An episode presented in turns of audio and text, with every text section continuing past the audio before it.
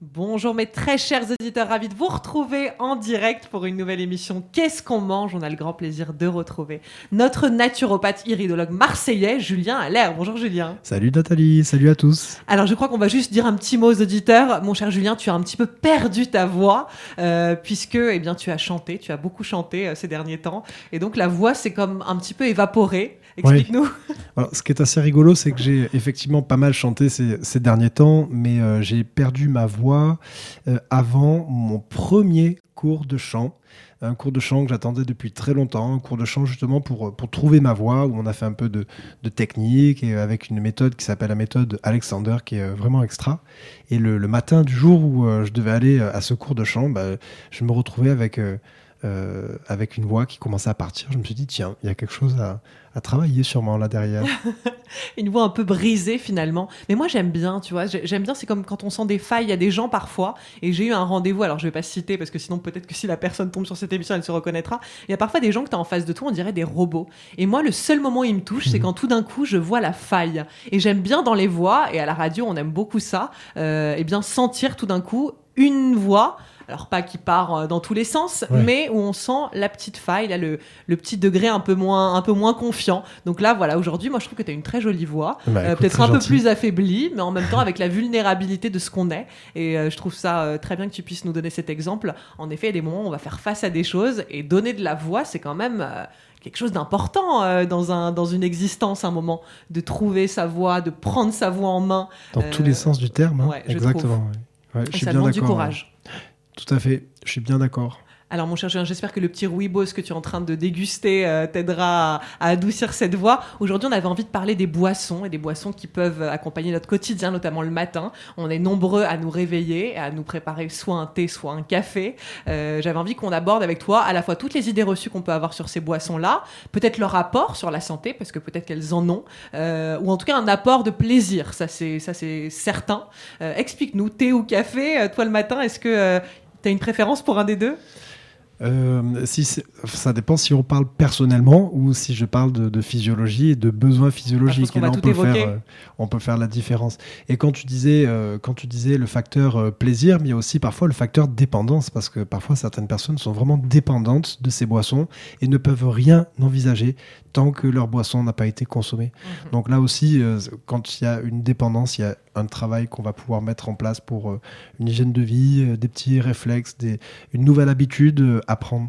Mais c'est vrai que les, euh, ces boissons, en dehors euh, du plaisir, euh, quand on cherche finalement à nous stimuler, à nous réveiller avec des boissons comme cela, on a finalement tendance à exciter encore plus notre système nerveux, puisque si ces boissons nous réveillent, c'est parce qu'elles sont irritantes pour notre organisme. Et quand on irrite notre organisme, le système nerveux fabrique finalement de l'adrénaline, et l'adrénaline nous met en éveil, parce que c'est l'hormone du stress. Et comme c'est une hormone du stress et que face à un stress, face à un danger, L'objectif, c'est de se maintenir en vie. Euh, si par exemple vous êtes en pleine détente, euh, donc il n'y a pas d'adrénaline et que euh, vous faites agresser, eh bien la, le stress et l'adrénaline qui va être fabriqué grâce au stress va nous permettre de concentrer nos forces dans les muscles et comme ça on va pouvoir se défendre, être plus fort ou alors on va pouvoir courir très vite si on doit prendre la fuite. Mhm. Donc il y a déjà cette première notion à, intégrer pour mieux comprendre pourquoi est-ce qu'on on va parler de boissons qui sont plus euh, stimulantes dans le sens euh, irritante que vraiment euh, des boissons qui apportent de l'énergie. C'est en réalité des boissons, caféine, théine, qui stimulent notre système nerveux et on pompe notre énergie vitale. cette énergie vitale, en fait, et cette énergie se met dans nos muscles, dans notre organisme, ça nous réveille, ça nous permet de, de nous lancer dans des activités, mais c'est un leurre, puisque ça agit sur le principe du stimulant. Mais ça, le, le, le côté stimulant, c'est euh, euh, c'est quelque chose que je travaille euh, assez en ce moment, enfin depuis quelques, temps, avec ma patientèle, avec les gens que j'accompagne parce qu'on a tendance à chercher souvent à nous stimuler, euh, même pas uniquement avec des boissons. Et là, moi, aujourd'hui, je diffuse vraiment le message de ne pas chercher à se stimuler, mais au contraire, se reposer. Quand on a euh, besoin euh, de vitalité, c'est pas une stimulation qu'il faut aller chercher, c'est du repos. Et j'axe tout sur, sur le repos aujourd'hui. Sur la revitalisation. Oui. Finalement, un idéal du, du matin, même si on va revenir sur la question du thé ou du café, ce serait peut-être se faire un jus, par exemple. Ça, ce serait un idéal physiologique. Alors, si on parle euh, d'idéal physiologique et qu'on a le choix entre euh, un jus de légumes, euh, qu'on a le choix d'un café ou d'un thé, effectivement, je vous conseillerais de consommer un jus de légumes. Mais on peut se poser aussi la question, a-t-on réellement besoin de consommer quelque chose au petit déjeuner? Parce que ça pourrait être aussi intéressant de ne pas forcément prendre de petit déjeuner. Une fois de plus, je ne suis pas là en, donneur de leçons. Je ne propose pas forcément de, suivre le conseil que, que je donne là. Moi, je ne fais que parler de physiologie, qu'est-ce qui se passe dans notre organisme en fait. hein. Quand euh, on consomme un petit déjeuner, si on n'en consomme pas, si on a une boisson ou non. Mais ça pourrait être intéressant aussi de prolonger le jeûne de la nuit et d'attendre euh, plus tard dans la matinée qu'une réelle faim se fasse ressentir pour manger quelques fruits en attendant le déjeuner qui d'ailleurs, oh comme c'est drôle, si on fait un peu d'étymologie, déjeuner, qu'est-ce que ça veut dire? Ça veut dire qu'on va sortir, du jeûne. Et finalement, notre euh, premier repas de la journée, finalement, devrait être le déjeuner. Mais dans notre société, on se fait un petit déjeuner. Donc, on, sort du jeûne une première fois. On se fait une collation dans la matinée. Alors, ça peut être quelque chose qu'on mange, ça peut être une viennoiserie, ça peut être des fruits pour certains, ça peut être une boisson, un café dans la matinée. Et euh, on arrive finalement au troisième repas de la journée qui est le déjeuner. Et ça devrait être le premier. Donc, c'est quand même assez rigolo de voir comment, euh, dans notre société, on, on continue à diffuser des informations euh, qui sont pas complètement justes et en les donnant vraiment comme, euh, comme quelque chose de, vrai. Euh, Il n'y a pas vraiment de vérité. Euh, et c'est ce que je dis euh, tout le temps. Moi, parfois, sur les réseaux sociaux, sous les vidéos ou les émissions que je peux proposer, j'ai parfois des gens qui, qui font des, des commentaires en disant oui, mais je sais pas, par exemple, là, ça m'est arrivé récemment que quelqu'un me, me dise que les, les peuples qui vivent le plus longtemps sont des buveurs de thé. Mais euh, j'ai répondu en fait euh, à, à, à cette euh, espèce de, de vérité, sauf que la personne était un peu, comment dire, un peu violente dans, ses, dans sa façon de- de- de- d'aborder, voilà, un peu agressive, je voulais dire. Et j'ai par exemple, moi, une grand-mère qui est décédée il y a quelques semaines, quelques mois, à l'âge de 101 ans. Donc, belle vie quand même. Et euh, elle a fumé jusqu'à l'âge de 100 ans. elle a arrêté de fumer à l'âge de 100 ans. Donc, du coup, j'ai dit, bah, écoutez, je pense que je vais peut-être proposer euh, très prochainement, bah, peut-être sur euh, Radio Médecine Douce, une chronique sur les bienfaits de la cigarette qui nous permet de vivre jusqu'à 100 ans en bonne santé. Donc, C'est pas parce qu'on est buveur de thé et qu'on fait partie de, de je ne sais quel. Euh, après, je sais pas. Exception. oui, bien sûr. C'est-à-dire qu'en fait, si quelqu'un, euh, si de nombreuses personnes vivent centenaires en, en- en buvant du thé, c'est pas grâce au thé qu'elles vivent centenaires, Euh, parce que plus on, on aura de la vitalité, plus on, enfin, c'est-à-dire plus on respecte notre vitalité et on va pas chercher les stimulants, plus on aura de la vitalité Mhm. longuement et plus notre vie sera riche et, et longue. Euh, on, à notre naissance, en fait, même à notre euh, euh, conception, on hérite d'un capital vital, un capital d'énergie. Et à chaque fois que notre organisme doit dépenser de l'énergie pour euh, rétablir un état de santé, pour quand notre organisme n'est pas dans un environnement adapté à ses besoins physiologiques, eh bien, on pompe un peu d'énergie dans ce capital et euh, ça nous permet bah, du coup de compenser et d'avoir de l'énergie. C'est le même pour tous ou pas ce capital? Et non, justement, c'est pas le même pour tous. Certains naissent avec une excellente hérédité, d'autres non. Euh, donc on a quand même la possibilité de rajouter des espèces de petites batteries finalement sur, euh, sur cette énergie vitale reçue par hérédité. Et ces petites batteries ne sont pas euh, dépendantes, enfin il n'y a pas de fatalité puisque à partir du moment où on se repose, à partir du moment où euh, euh, on, fait des siestes, on dort bien, à partir du moment où on a des temps de repos pour notre système digestif aussi, eh bien, on fabrique de l'énergie, cette fois-ci nerveuse, qui se met au profit de l'énergie vitale. C'est-à-dire que on a effectivement une, sorte d'hérédité en termes de, capital d'énergie, mais on, rajoute à cela une énergie qu'on fabrique au quotidien en respectant le repos. C'est pour ça qu'aujourd'hui, je, je, je, favorise vraiment, euh, vraiment ce repos et c'est ce que je veux partager. Parce qu'on vit dans une société où tout va très vite, où on cherche beaucoup les stimulations et on oublie de se reposer. Et à chaque fois qu'on stimule notre organisme, y compris avec du thé vert ou avec euh, du café ou du thé noir ou, n'importe quoi comme stimulant. Ça peut être des épices, ça peut être euh, euh, une douche froide, ça peut être tout ce qui, entraîne une, une réaction de vitalité finalement. eh bien, on va prendre de l'énergie dans ce capital vital qu'on a reçu par hérédité. Et c'est un leurre parce qu'on se retrouve avec une super énergie mais ce n'est pas une énergie qui est saine, c'est pas une énergie fabriquée. Quand on boit un café et que tout d'un coup on a de l'énergie, il n'y avait pas d'énergie dans le café. Si par exemple on donne euh, un café à un corps mort, le corps mort ne se lève pas, il part pas en courant. le, le, principe actif qui réveille n'est actif que parce qu'il entraîne une réaction de notre organisme. Nerveux. Exactement. C'est comme un, c'est comme finalement une sorte de, poison euh, qui agresse euh, l'organisme et qui fait qu'il va réagir. Et c'est cette réaction qui nous réveille et qui nous fait soi-disant du bien. Euh, mais c'est une énergie qui n'est pas fabriquée. C'est une énergie qui est prise dans l'hérédité, dans le capital vital, et donc une énergie que l'on n'a plus. Et qui finit par nous mettre à plat. Oui, parce que tout effet qui est obtenu par une stimulation, entraîne dans un second temps son effet contraire et opposé. Mhm. Si on est fatigué, qu'on boit un café et que ça nous réveille, le deuxième effet est une fatigue encore plus intense que celle que l'on ressentait juste avant. Et, si on n'était pas fatigué, ça peut quand même nous fatiguer. Exactement, parce que si on n'était pas fatigué, ça va nous faire quand même une stimulation avec une décharge d'adrénaline, etc. Et euh, ça veut dire qu'on va pomper un peu d'énergie. Alors si on avait de l'énergie nerveuse, on attaquerait moins dans le capital vital, mais ça va quand même entraîner une dépense d'énergie dans tous les cas.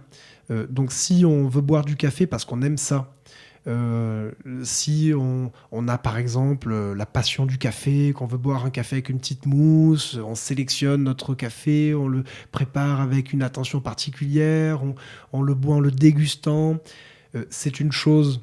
Euh, au même titre que euh, on pourrait faire plein de choses qui sont pas forcément physiologiques, qui sont pas bonnes pour la santé, euh, mais si on le fait vraiment de temps en temps pour se faire plaisir, pour un partage social, pour pour Ouh, avec un une intention de plaisir. Oui, c'est une chose où là je vous dis, bah, dans ce cas-là, bien sûr, bah, buvez un café si vous voulez boire un café, au même titre que pour certains ce sera de manger, je sais pas moi, de la pizza ou des pâtes ou euh, si on devait vraiment euh, euh, faire que des choses qui sont complètement physiologiques, il faudrait qu'on mange que des fruits et des légumes. Donc des fruits et des verdures en priorité et quelques oléagineux. Donc c'est évident que c'est une hygiène de vie qui, qui, devient chiante. Qui, ça peut ne pas l'être en fait. Ça peut ne pas l'être si on le fait vraiment en conscience, si on a vraiment envie de le faire. en revanche, si c'est un choix finalement, parce que tu parles de la question du choix, si c'est un choix que l'on fait euh, en pleine conscience des choses et, en pleine acceptation de tout ce qui fait partie de nous aussi, parce que parfois ça peut être aussi important d'aller vers ces excès pour voir ce qu'ils ont à nous dire. Donc je pense que tout ça, mais c'est bien d'avoir des éclairages conscients sur tout ce qu'on peut euh, mettre en place dans notre vie. Oui, complètement. Et après, il y a beaucoup de croyances aussi sur ces différentes boissons parce que euh, j'ai moi-même travaillé un peu dans la restauration euh, avant d'être euh, naturopathe. Et quand je travaillais en fait dans, ces établissements, j'avais déjà cette conscience de la santé naturelle, pas comme aujourd'hui bien sûr, parce que ça a vraiment évolué depuis. Mais j'avais déjà cette conscience et j'avais étudié un petit peu le café, la caféine, etc. Et dans le café, régulièrement, des gens me disaient euh, je voudrais un café mais euh, moi je le veux bien allongé parce que sinon il y a trop de caféine après je suis comme une pile électrique et ça me faisait en fait relativement rire parce que euh, c'est l'inverse c'est l'inverse c'est exactement l'inverse mm. plus on dilue le café plus on l'allonge en, passant dans la machine finalement plus la caféine se développe puisque la caféine se, se développe en fait à l'infusion alors qu'un café expresso où finalement avec le percolateur et la pression l'eau passe très vite dans le café et elle arrive dans, une tasse. En fait, elle, s'est chargée de tous les arômes, donc il y a un goût qui est très fort. Mais euh, il n'y a que très peu de caféine finalement.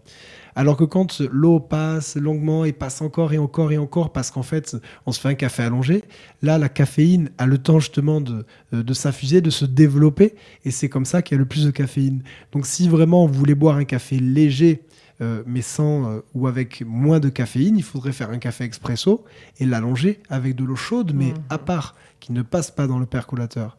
Donc déjà, il y avait cette première, euh, cette première, comment dire, croyance que je trouve importante quand même de, euh, à partager pour que les gens puissent euh, préparer des cafés ou, donner des arguments qui sont valables. Parce que peut-être que les personnes euh, vont avoir des réactions mais qui sont dues à des arômes en, en, en trop grande quantité ou alors peut-être que c'est émotionnel aussi comme par exemple moi qui perds ma voix euh, avant un cours de chant pour, pour trouver sa voix Non, puis parfois, comme l'idée reçue est tellement ancrée, pour les gens, ça représente tellement une vérité, ils vont presque, on sait le pouvoir du mental et le pouvoir de la pensée sur euh, ensuite le, le corps. Et c'est vrai que ça se trouve, pour des gens, l'expresso, c'est quelque chose de tellement puissant que tout d'un coup, ça leur fait de la tachycardie et un coup de boost. euh, alors qu'en fait, comme tu dis, quand on analyse un petit peu la chose, c'est dans un café plutôt allongé, on a l'impression de boire, euh, pour certains, du jus de chaussette. Justement, les vrais amateurs de café trouvent que le café à très allongé, c'est pas forcément le meilleur, mais c'est celui qui contient le plus de caféine, du moins.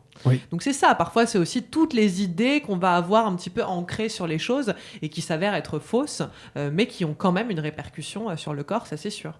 Oui c'est ça aussi Comme on le disait avec l'intention finalement. Alors bon, ce qui est drôle, c'est que moi, avant que Julien arrive, eh ben, je me suis préparé un très bon café. Donc là, je regarde ma tasse en me disant est-ce que je vais vraiment la finir ou pas? Euh, voilà, comme on, le disait en début d'émission, finalement, on est là pour énoncer des conseils euh, et puis en retirer ce qui nous semble important. Euh, je dois complètement accorder que les fois où j'ai arrêté de boire du café pendant euh, euh, 15 jours, j'avais beaucoup plus d'énergie, ça c'est sûr. Dès que je vais voir mon praticien d'Ayurveda, il me dit à combien de café tu es? Et surtout quand j'arrive et que je suis fatiguée, il me dit là, faut que tu arrêtes le café parce que ça te fatigue en- encore davantage. Eh oui. Et c'est vrai. Et c'est vrai que quand j'arrête, je en fait, il suffit que vous expérimentiez, vous qui nous écoutez chez vous, vous, vous verrez la différence. Après, libre à vous de continuer à boire 15 tasses de café ou euh, ne plus en boire. Ça, ça reste un choix ensuite euh, très personnel. C'est exactement ça. Nous, on est là en fait pour partager une information, pour, euh, pour faire de l'éducation, et chacun après est responsable et agit en fonction de, de ce qui euh, lui semble le plus juste. Ouais. Euh, donc là, nous, on, on partage le- euh, au même titre que euh, il y a une information que j'ai envie de vous partager, puis ça va sûrement vous permettre de, une fois de plus, bah, de vous donner matière euh, à réfléchir finalement. Mais c'est sur euh, l'impact des différents thés. Donc le, le thé, Alors, est-ce que tous les thés se valent? Oui et non, ça dépend à quel niveau. C'est-à-dire que quand on parle du thé blanc, euh, thé vert et thé noir, ça fait partie finalement de la même plante. hein. Euh, c'est la même plante qui va permettre de faire euh, du thé blanc, du thé vert ou du thé noir. Ce qu'on appelle le thé rouge, le rooibos, c'est pas vraiment du thé. Il n'y a pas de théine, c'est plus des infusions finalement, c'est une tisane. Donc il n'y aura pas de caféine théine. En revanche, au départ, il n'y avait que du thé vert et du thé blanc. Le thé blanc, c'est quand on utilise vraiment les parties les plus fraîches euh, que les jeunes pousses finalement. Donc c'est un café, un thé qui est plus subtil. Euh, le thé vert, il est très très légèrement euh, torréfié, mais il y a plus de, de 5000 ans. L'origine du thé remonte à plus de 5000 ans en Asie, et il semblerait que pour des questions de, d'export, euh, les Asiatiques aient eu l'idée de torréfier davantage en fait le thé, de manière à ce que euh, le thé ne pourrisse pas dans le transport. Et c'est comme ça qu'on a, a créé le thé noir. La différence qu'il va y avoir du coup entre un thé vert, un thé blanc et un thé noir, c'est que le blanc et le vert euh, contiennent des antioxydants qui sont des tanins, ça c'est bien connu. Et là, on fait un peu le- la promo euh, des Mhm, tanins, on vend ça comme quelque chose de fantastique, euh, anti-cancer. Moi-même, je l'ai diffusé pendant des années avant d'avoir d'autres informations que je vais vous partager. Et le thé noir, finalement, n'a plus ces antioxydants parce qu'il a été trop torréfié. Donc, le thé noir, quand on l'infuse, il faut l'infuser très peu, sinon la théine euh, est trop forte, comme, comme pour le café. Et le thé noir, du coup, si vraiment on veut en consommer, il faudrait que ce soit une infusion très courte, la plus courte possible en fait. Je peux même pas vous dire euh, X minutes parce que c'est le moins possible. Et plus vous infusez, secondes. plus il y a, euh, il faut l'infuser jusqu'à ce qu'il ait le goût que vous aimez bien, mais euh, que, il vaut mieux l'infuser deux minutes plutôt que quatre ou six. Quoi. Et euh, le thé vert et le thé blanc, il semblerait que plus on infuse ces thés, plus le tanin, les tanins se développent, donc ces antioxydants, et les tanins annulent l'effet de la théine. Donc on peut se dire, bah, super, moi je veux un thé qui est déthéiné, donc j'ai trouvé une astuce, je le laisse infuser longtemps ça développe des tanins, les tanins sont anti-cancer, ça, maintient la jeunesse cellulaire, etc. Mais les tanins, c'est aussi ce qu'on utilise pour tanner le cuir. Et tanner le cuir, ça veut dire qu'en fait, on, va travailler ce, tissu, cette chair. Et finalement, qu'est-ce que c'est notre estomac? Si c'est pas aussi une chair. Alors, quand on mange des tanins, parce qu'on en a dans des fruits, quand on mange du raisin et qu'il y a quelques tanins, c'est une chose, parce qu'en fait, ce sont des tanins qui sont contenus dans un totem d'un fruit qui contient euh, des sucres, qui contient des vitamines, des minéraux, des fibres, euh, qui font baisser la glycémie, etc. Donc c'est un espèce de totem avec une logique et un équilibre. Mais là, quand on concentre autant de tanins dans une boisson et qu'en plus on consomme ça à longueur de journée, ça nous fait mais des taux de tanins mais qui sont beaucoup trop importants dans notre bol alimentaire. Et là, ça commence à devenir problématique parce que on va tanner notre estomac et on le transforme en une belle poche de cuir. Un joli sac à main intérieur. C'est ça. C'est ce que je dis en général si on donne notre corps à la science et qu'on a bu du thé vert euh, toute notre vie, euh, l'estomac pourra faire un très joli sac, très original. Euh, alors pour le coup, pas vegan, mais un sac expérimental. Voilà, c'est juste pour, pour montrer que moi-même, pendant des années, j'ai diffusé ce message-là buvez du thé vert, c'est bon pour la santé, c'est anti-cancer. Maintenant, les moments où je vais préconiser, par exemple, de consommer du thé vert, ça va être euh, euh, soit dans un programme spécifique, euh, mais vraiment personnalisé, mais comme un remède finalement. Bah, D'ailleurs, le, le, thé autrefois était considéré comme un remède. Et si c'est considéré comme un remède à un moment donné pour une transition dans un programme d'hygiène de vie complet où il y a du repos pour refabriquer de l'énergie nerveuse, mmh. alors dans ce cas-là, je dirais pourquoi pas. Mais sinon, il vaut mieux limiter euh, la consommation de ces boissons. Euh, le facteur plaisir, après, c'est encore autre chose. Il y a des gens qui pensent que thé vert ou caféine euh, sont aussi finalement des boissons qui nous font maigrir. que penser de cette idée? Sûrement une idée reçue, encore une fois. Ben, en fait, c'est une idée reçue parce que ça peut faire maigrir certains tempéraments, ça peut faire grossir d'autres tempéraments. En fait, ça va irriter le système nerveux et parfois, euh, certaines personnes avec un système nerveux irrité vont maigrir et d'autres vont grossir. On fonctionne tous différemment en fait. Et euh, on ne peut pas dire avec certitude que euh, la caféine ou la théine va avoir cet effet-là.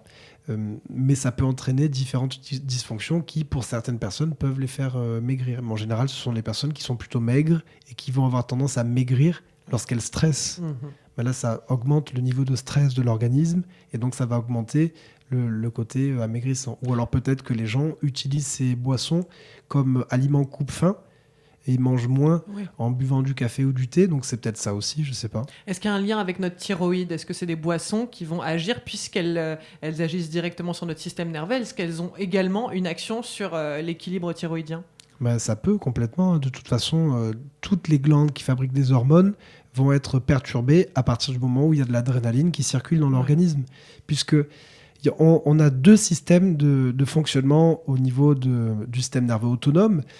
Euh, le système nerveux de l'action qui fonctionne avec l'adrénaline. Et là, c'est le système nerveux que l'on met en avant lorsqu'on est dans une situation de danger, dans un stress, quand euh, on doit se défendre, prendre la fuite, euh, quand, on, quand on a voilà, un danger c'est la réaction en fait. Et on a à l'opposé un système nerveux euh, qu'on appelle le parasympathique, qui lui fonctionne avec une autre hormone, qui est l'hormone acétylcholine, qui ne peut fonctionner qu'à partir du moment où il n'y a pas d'adrénaline. Ce qui veut dire que quand on, est, euh, quand on consomme des boissons stimulantes, on va favoriser le système nerveux orthosympathique, celui qui fonctionne avec l'adrénaline. Et quand on est dans une période de stress, qu'est-ce qui est plus urgent? Euh, Digérer les aliments? C'est-à-dire que si on se fait agresser, euh, est-ce qu'on va dire à l'agresseur, tu peux revenir dans 5 minutes, s'il te plaît, parce que là, je suis dans le système nerveux de la digestion. Et euh, si je dois répondre là à l'agression, reviens dans 3 heures. reviens dans 3 heures ou même demain, parce que là, la raclette, c'est pas mal de, temps de digestion. Euh, bien sûr que non. Face à une agression, si on dépensait de l'énergie pour digérer, ben, les aliments se mettent euh, en, en espèce, enfin la digestion se met en suspens et l'énergie qu'il y avait pour la digestion se déplace vers les muscles pour nous défendre, pour prendre la fuite, parce que c'est la priorité. Mais c'est pareil pour tout le reste, c'est-à-dire que nos, quand on élimine les toxines, les déchets de notre organisme et qu'on a euh, ce phénomène-là, si on est sous l'effet euh, du stress, ce qui est plus urgent face à une agression n'est pas de nous détoxiquer. Ce qui est le plus urgent, c'est d'avoir cette euh, réaction de défense. Mmh et donc, tous les systèmes normaux de l'organisme sont perturbés lorsqu'il y a une présence d'adrénaline dans notre organisme. Donc il faut vraiment intégrer, euh, intégrer ça. Et c'est pour ça aujourd'hui que hum, j'axe la majeure partie de mon travail sur le repos et du message que j'ai envie de, diffuser aujourd'hui, qui est de reposer notre organisme et de ne pas chercher les stimulations. Euh, si à chaque fois on stimule notre organisme par tous les moyens, en fait, on dépense toute notre énergie vitale. Et aujourd'hui, moi, je, pousse même l'originalité à d'abord organiser un agenda de, euh, un agenda de, repos. Et une fois qu'on a validé notre agenda de repos, on cale du travail, on cale des activités, euh, du mouvement, euh, des dépenses d'énergie, du mmh sport ou euh, du temps pour soi, de lecture, d'écriture, de d'art, de, création, peu importe ce qu'on aime, mais en effet d'avoir des temps pour soi. Mais de commencer d'abord par dire, mais voilà, alors là sur euh, pour le prochain euh, trimestre, là, quels sont les moments où je vais partir en vacances quelques jours, quelques semaines? Mhm. Sur le mois qui vient, quel va être le ou les deux gros week-ends de trois jours ou quatre jours que je vais pouvoir faire? Et cette semaine, quel va être mon jour de repos que je vais pouvoir avoir? Et chaque jour, quels vont être mes créneaux euh, Un créneau euh, d'une heure euh, pour se reposer après avoir mangé le midi, un créneau de 20 minutes si on peut pas plus quand on rentre du travail, pour se reposer, pour s'allonger, pour se mettre dans du silence. Comme ça, même notre cerveau n'a même pas à intégrer et à analyser des sons. et au moins, bah, c'est un moment pour lui de, de, repos et on va pouvoir fabriquer de l'énergie. Finalement, ce qui fabrique l'énergie, c'est la position allongée parce que on ne dépense pas euh, d'énergie musculaire, donc les muscles peuvent euh, fabriquer, enfin en gros on peut fabriquer de l'énergie puisqu'on n'en dépense pas. C'est euh, le repos mental qui consiste à être dans le silence. Et dès qu'on a des stimulations auditives, ce sont des sons que notre système nerveux doit assimiler et interpréter pour voir si ce ne sont pas de potentiels dangers. Donc du coup, c'est du travail pour lui. Donc il ne peut pas fabriquer d'énergie quand il en dépense. Et le troisième repos, c'est le repos qu'on appelle physiologique, qui est le repos du tube digestif. Quand on, quand on jeûne, on met au repos notre tube digestif et donc on peut fabriquer l'énergie. Et finalement, on se rend compte que ces trois repos, c'est ce qu'on fait la nuit. On est allongé dans le silence et on jeûne.